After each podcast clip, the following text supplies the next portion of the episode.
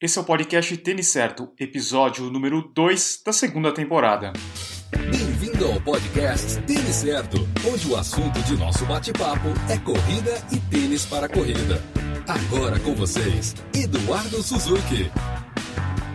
Aqui é o Eduardo Suzuki e a gente está começando o podcast Tênis Certo. Antes de mais nada, eu gostaria de agradecer todo mundo que enviou uma mensagem elogiando o primeiro episódio. Foi muito bacana ler todos os comentários, os e-mails, muita gente aprovando o formato novo agora do podcast. Agora nós temos quadros fixos, né? Falando de assuntos que interessam muito os corredores e triatletas, como viagem, provas, treinamento e saúde. Infelizmente, na semana passada, como eu tinha anunciado, a gente teria o quadro de saúde com o Dr. Luiz Antônio Bauer, mas infelizmente a rotina dele está bem complicada, ele está com muito trabalho e também ele está terminando o mestrado dele, então ficou um pouquinho complicado para ele gravar os episódios para a gente, mas não se preocupe, a gente vai ter um novo colaborador que vai falar sobre esse assunto que interessa muitos corredores. E se você está escutando esse podcast pela primeira vez, você ainda não escutou o primeiro episódio, eu sugiro que você vá lá, termine de escutar esse episódio e volta lá para o primeiro episódio para ouvir as dicas e para ficar por dentro de tudo que está acontecendo. Como eu já expliquei antes, a gente tem agora a Carolina Otero, que é do site Correr pelo Mundo. Ela dá dicas sobre viagem e provas no Brasil e no exterior. E a gente também tem o quadro do Felipe Rabelo, que ele é preparador físico. Ele vai dar dicas para a gente melhorar a nossa performance, tanto nos treinamentos quanto nas provas. Então tá bem bacana esse novo formato. Eu espero que você consiga absorver o máximo de informação e isso te ajude aí no seu dia a dia de treinamentos e também no planejamento aí ao longo do ano, nas provas que você vai correr. Sem mais delongas, vamos começar apresentando aqui o primeiro quadro da Carol. Hoje ela tem algumas dicas de provas para você que ainda não está com o calendário fechado e ainda está escolhendo as provas que você vai correr e está pensando em encaixar uma, uma prova lá no exterior, aproveitar as férias que você vai viajar e colocar uma provinha aí, uma maratona, uma meia maratona lá fora, a Carol tá com boas dicas. Então vai lá, Carol, no seu quadro Correr pelo Mundo. Correr pelo Mundo, com Carolina Otero. Olá, ouvintes do podcast Tênis Certo, tudo bem? Então, todo mundo já com as provas planejadas para esse ano? Se você ainda não planejou, não tem problema, a gente vai te ajudar. Hoje, no quadro Correr pelo Mundo, vamos trazer para vocês as nossas apostas de lugares para correr em 2017. Se em 2016 a gente recomendou Floripa, Serra Gaúcha, Caribe, Portugal e Uruguai lá nas nossas redes sociais, para 2017 a gente busca inspiração na lista de destinos recomendados pela Lonely Planet para buscar as nossas apostas e os destinos que são tendência e que também, é claro, possuem provas super bacanas para participar. E a gente começa com o Canadá. No ano passado, em 2016, a gente esteve em Toronto e a cidade é fantástica para correr. Na verdade, o país todo ele possui provas muito legais. Em Toronto, por exemplo, são duas maratonas para você escolher, uma em maio e outra em outubro, junto com provas de distâncias menores também. Já o circuito Rock and Roll também está em duas cidades do país, em Vancouver em outubro e em Montreal em setembro e tem até uma prova de 19 km por escadarias de Quebec City, levando os atletas da região baixa até a região alta da cidade. Isso sem falar nas provas pelo interior do Canadá, com cenários que com certeza você nunca mais irá esquecer, seja por vinícolas na British Columbia ou na linda região de Banff. Outro destino que a gente aposta para 2017 é a Colômbia. Tanto Bogotá como Medellín possuem provas muito bem organizadas e reconhecidas, com o selo Gold da Associação Internacional das Federações de Atletismo, como a Meia Maratona de Bogotá, que vai ser no final de julho, e também até uma prova que qualifica para a Maratona de Boston, que é a Maratona das Flores de Medellín, que acontece em setembro. E depois de correr por lá, a pedida é, claro, aproveitar também as praias do Caribe colombiano. E para completar a nossa aposta de provas internacionais para 2017, no o nosso terceiro lugar é em Porto, na cidade de Porto, em Portugal. Além do mesmo idioma, Porto é um dos destinos mais econômicos na Europa, o que nos permite aproveitar ainda mais a gastronomia e passeios se compararmos com outras cidades europeias. Com uma grande maratona no mês de novembro e uma ótima meia em setembro, a cidade ainda conta com corrida de São Silvestre, corrida de São João, entre outras ótimas opções. E claro, para não deixar o Brasil de lado, a nossa aposta em 2017 para correr no Brasil é Belo Horizonte. Para quem adora curtir gastronomia, Minas é um destino sensacional no Brasil, sem contar a população de lá que é uma simpatia só. Vale muito a pena conhecer. Belo Horizonte esse ano vai receber uma edição da Golden Run da ASICS, sem contar outras provas tradicionais, como a volta da Pampulha em dezembro e também tem a meia de BH, que acontecerá em junho. Bom, pessoal, eu espero que vocês tenham curtido as nossas apostas para esse ano em destinos para correr. Não deixe de visitar o Correr pelo Mundo para mais informações e dicas de provas no www.correrpelomundo.com.br e nas redes sociais basta procurar por Correr pelo Mundo tudo junto. Um abração e até a próxima. Então essas foram as dicas da Carol, dicas de ouro aí, provas bem interessantes para a gente participar durante o ano. Eu achei bacana essa ideia de pegar, de pegar as sugestões do Lonely Planet, né? Lonely Planet, quem não sabe, aí é um é um portal de viagem muito interessante que muita gente segue, porque eles passam informações de destinos que são tendências que, que valem a pena a gente colocar no planejamento de viagem. Então, ela falou do Canadá, eu até sou suspeito para falar do Canadá, um lugar que eu morei durante cinco anos mais ou menos. Eu vou, eu vou para o Canadá desde os 16 anos, quando fui fazer um intercâmbio lá. Então é um país que eu gosto bastante. E no ano retrasado até acabei correndo uma das provas que ela citou, que foi a Rock and Roll Marathon de Montreal. Na verdade, eu corri só a meia maratona naquela oportunidade. É uma prova espetacular, ela passa lá pelo circuito da Fórmula 1, depois passa por algumas pontes, então uma prova bem legal. Depois ela falou da Colômbia. A Colômbia ainda não consegui correr, é um lugar que tá dentro aí dos meus planos, da minha lista de provas que eu pretendo correr um dia. Como ela falou, as, as provas lá ela tem selo Gold da IAAF, né? Você pode ter certeza que é uma prova muito bem organizada. Outro destino, Portugal, muito legal. Eu corri Porto no ano passado. Na verdade, eu não corri a maratona, eu corri a, a Wings for Life, que é aquela prova que você corre e depois o carro te alcança. Uma prova bem bacana. Tem aqui no Brasil, acontece em Brasília, lá em Portugal no Porto. Então um destino bem bacana também para correr. O, o, custo, como ela falou, é baixo. Lá em, em, Portugal, se eu não me engano, eu fiquei num Ibis lá, em, lá no Porto. Eu acho que eu paguei 39 euros a diária, então foi super barato. De repente, se você colocar aí na ponta do lápis, alguns destinos como Portugal, eles acabam ficando até com um valor interessante se a gente programar com antecedência, conseguir aí uma passagem mais barata e, uma estadia mais em conta, sem muito luxo, fica até com um preço razoável. Eu acho que até dá pra gente pensar em correr essas provas. Belo Horizonte eu já fui diversas vezes, mas eu nunca, nunca cheguei a correr em Belo Horizonte. Eu acho que deve ser uma prova meio difícil, né? Porque a, a cidade é um sobe e desce. Mas é um destino aí que às vezes não é uma das nossas primeiras opções, mas como a ASICS vai ter a prova lá, eu acho que vira um destino para quem não conhece a cidade. Então é isso, Carol. Valeu muito bacana as suas dicas. Para quem quiser saber um pouco mais, como ela falou, acessa lá o, o Correr pelo Mundo, que o site é cheio de dicas. E agora o nosso próximo quadro é com o Felipe. O Felipe vai falar algumas dicas para os iniciantes, para quem está começando a correr. Eu acho que vai ser bem interessante ouvir essas dicas do Felipe. Então vai lá, Felipe. Preparação física e treinamento esportivo com Felipe Rabelo.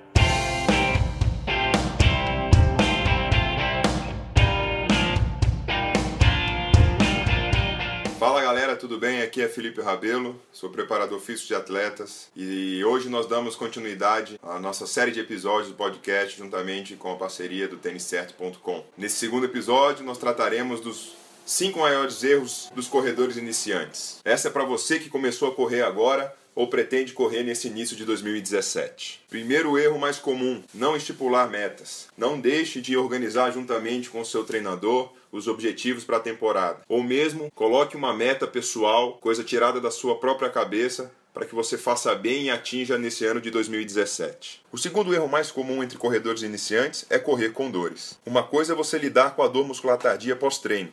A outra é mascarar uma lesão que não sara. Se a gente levantar uma informação de um estudo de 2015, que foi feita uma revisão sistemática com corredores iniciantes e recreacionais, mostrou que os iniciantes tinham 10 lesões a mais do que os recreacionais num período de mil horas de corrida. Então vocês podem perceber quanto o iniciante está sujeito a se lesionar principalmente por uma questão de negligenciar as suas dores. Terceiro erro mais comum, ignorar os treinos complementares. Por várias vezes a gente vê corredor deixando de fazer os treinos programados pelo treinador, que envolvem a musculação voltada para a corrida, treinamento funcional, os exercícios de mobilidade e estabilidade, ou mesmo qualquer atividade extra que saia um pouquinho da rotina da corrida, como remo, bike ou natação. Erro número 4 acompanhar corredores experientes. Quantas vezes a gente já não viu você, corredor, corredora, querendo participar dos treinos dos mais experientes, aqueles que já disputam provas há vários anos, que têm todas as suas conquistas, mas também que vieram com muito sacrifício. Você não vai achar que vai conseguir treinar com eles, né? Aquele ritmo muito mais forte não é para você ainda. Então, meu amigo, minha amiga,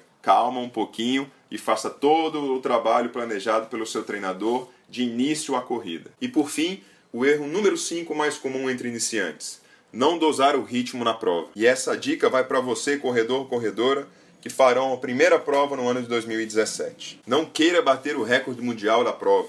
Não queira ser o super atleta que vai chegar na frente de todo mundo com 5 minutos de diferença. Não queira ultrapassar o vovô ou a vovó que correm ao seu lado, mas que tem muito mais experiência na corrida do que você. Siga todo o planejamento feito e as estratégias junto com o seu treinador. Eu sei, eu sei. A ansiedade na primeira prova é muito normal e é uma das características mais marcantes dos corredores iniciantes. E a minha dica é: Procure trabalhar o controle dessas emoções, porque o autocontrole e a concentração vão te ajudar demais na sequência das provas do ano.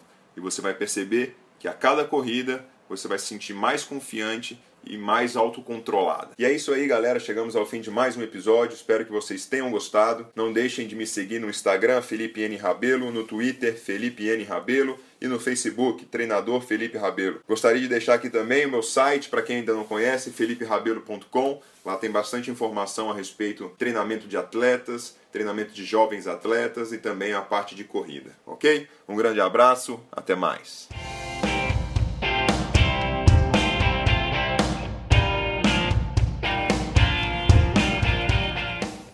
Legal, Felipe. Essas dicas eu acho que não são apenas para os corredores iniciantes, mas para a gente aí que está um pouquinho mais de tempo na corrida. Eu acho que também pode ser aplicado para nós. Eu acho engraçado que toda vez que vira o ano, parece que o nosso corpo zera. Não sei o que acontece, ou até mesmo quando a gente vai começar uma periodização nova, parece que o nosso corpo zera e a gente começa tudo do zero, né? É interessante isso daí. Mesmo a gente fazendo aqueles treinos longos aí de 30, 30 e poucos quilômetros, quando a gente termina uma, uma periodização, o nosso corpo volta a estaca zero e a gente fica duro, começa tudo de novo e parece que toda aquela experiência que a gente ganhou ao longo do tempo ela acaba indo embora. Eu não sei se acontece isso com vocês também. Então eu acho que essas dicas aí, tanto para os corredores iniciantes quanto para quem já está um pouquinho mais de tempo na corrida, são muito válidos. Então vamos seguir as dicas aí do Felipe para a gente melhorar a nossa performance. Se você tem alguma dúvida sobre viagem ou treinamento e quiser perguntar tanto para Carol quanto para o Felipe, vocês podem deixar lá nos comentários do site ou também nas redes sociais que eu posto sobre o podcast. Você pode deixar sua mensagem, a sua pergunta, a sua dúvida, que eu vou encaminhar para eles e nos próximos episódios eles podem ajudar a esclarecer essas dúvidas, ok? É muito importante a sua participação, eu acho que deixa o nosso conteúdo mais interativo e é bem bacana essa troca de experiência com os corredores e com os profissionais que fazem os quadros aqui do podcast.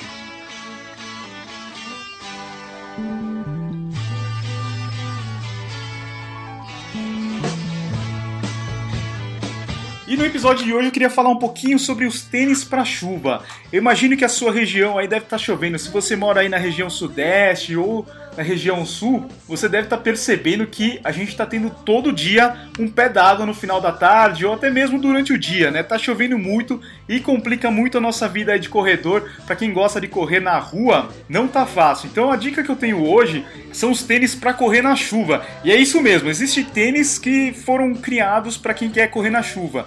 Mais especificamente os tênis da coleção Nike Shield. A Nike lançou no final do ano uma linha que, na verdade, ela já vem comercializando nos outros anos. É um tênis que tem um cabedal diferenciado, que ele repele a água, e o seu lado também tem um composto que oferece uma tração específica para superfície molhada. No Nike Shield Pack, cinco modelos fazem parte dessa coleção. São eles o Nike Lunar Epic Flyknit, o Nike Air Zoom Pegasus 33, o Nike Air Zoom Structure 20 o Nike Free RN Distance e o Nike Lunar Glide 8. Se você quiser saber mais sobre esses tênis e também se você quiser comprar, você pode acessar o têniscerto.com barra shield, shield escreve S-H-I-E-L-D, então é têniscerto.com barra shield, você vai encontrar todos os modelos para você correr na chuva. Let me. agora também não poderia deixar de falar dos lançamentos que aconteceram durante a semana. A gente já falou de Nike Shield e a Nike também foi a única empresa aí que lançou alguns modelos novos. Então, o primeiro modelo que a gente vai falar aqui é o Nike Free RN Distance 2. Esse foi um modelo que eu gostei bastante no ano passado, um tênis bem diferente que ele combina amortecimento com algumas características de tênis minimalista, como o drop mais baixo, o cabedal sem costuras e um tênis bem flexível. Então, um tênis que eu gostei bastante. Eu não sou muito fã dos tênis minimalistas, mas esse daí, como ele encaixa com o amortecimento, é um tênis que eu gostei bastante de correr com ele. E agora nessa segunda edição, o tênis ele vem com um novo cabedal, ele vem com um contraforte um pouco mais estruturado. Antes alguns corredores reclamavam que a primeira edição a falta da clipagem, o, o tênis ele era muito molengão na, na parte do contraforte, agora, mesmo sem a clipagem, o tênis foi um pouco mais estruturado, então um pouquinho mais firme na região do contraforte. Ainda no cabedal, o tênis não tem costuras e agora ele tem algumas emendas que são seladas para deixar o tênis aí um pouco mais estruturado e mais confortável. E uma outra novidade nesse Free RN Distance 2 é o solado dele. Agora o solado está com uma nova geometria, um desenho diferente, bem parecido com o Nike Free RN. Então essa é uma das mudanças que acontecem nessa segunda edição. O Nike Free RN Distance 2 já está disponível em quatro cores no modelo masculino e quatro cores no modelo feminino. O preço sugerido do tênis é de 499 reais, e ele já pode ser comprado no site da Nike. O segundo modelo que eu quero trazer aqui para vocês é o Nike Air Zoom Elite 9. O tênis foi totalmente redesenhado, agora ele tem um cabedal novo em fly mesh para ajudar na ventilação interna do tênis. Ele tem uma cápsula de Air Zoom na entressola. Esse tênis ele faz parte da categoria Performance, então um treino que você pode usar tanto no seus treinos de ritmo quanto em provas rápidas, como 5K, 10K e até meia maratona. É um tênis mais firme, ele não é aquele amortecimento tão macio como a gente pode ver em outros modelos da Nike, como o Vomero, o Pegasus. Então, um tênis um pouco mais firme.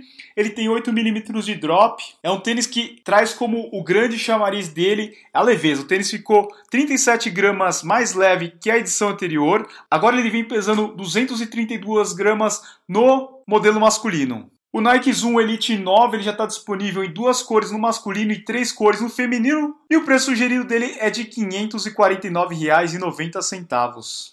Esses são os lançamentos da semana. Toda semana eu estou trazendo alguns lançamentos que acontecem nesse intervalo. Então é mais uma forma de você ficar por dentro de tudo que está acontecendo aí no mercado running.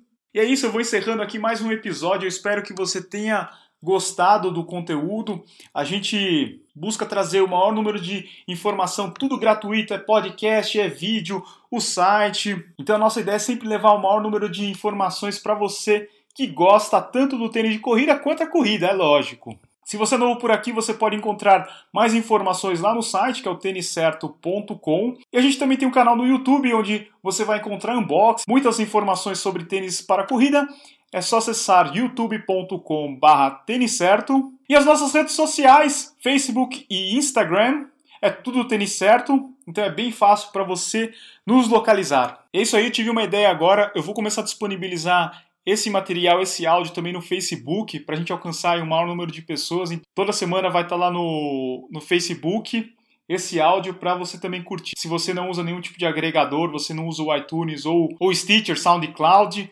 você também vai poder escutar lá no Facebook. Então, segue lá no Facebook, marca as notificações e você vai receber todo o áudio lá no seu feed. Então é isso aí, pessoal. Muito obrigado por ter escutado até aqui. Semana que vem tem mais. Valeu, abraço a todos. Obrigado por escutar o podcast Tênis Certo em www.tenicerto.com.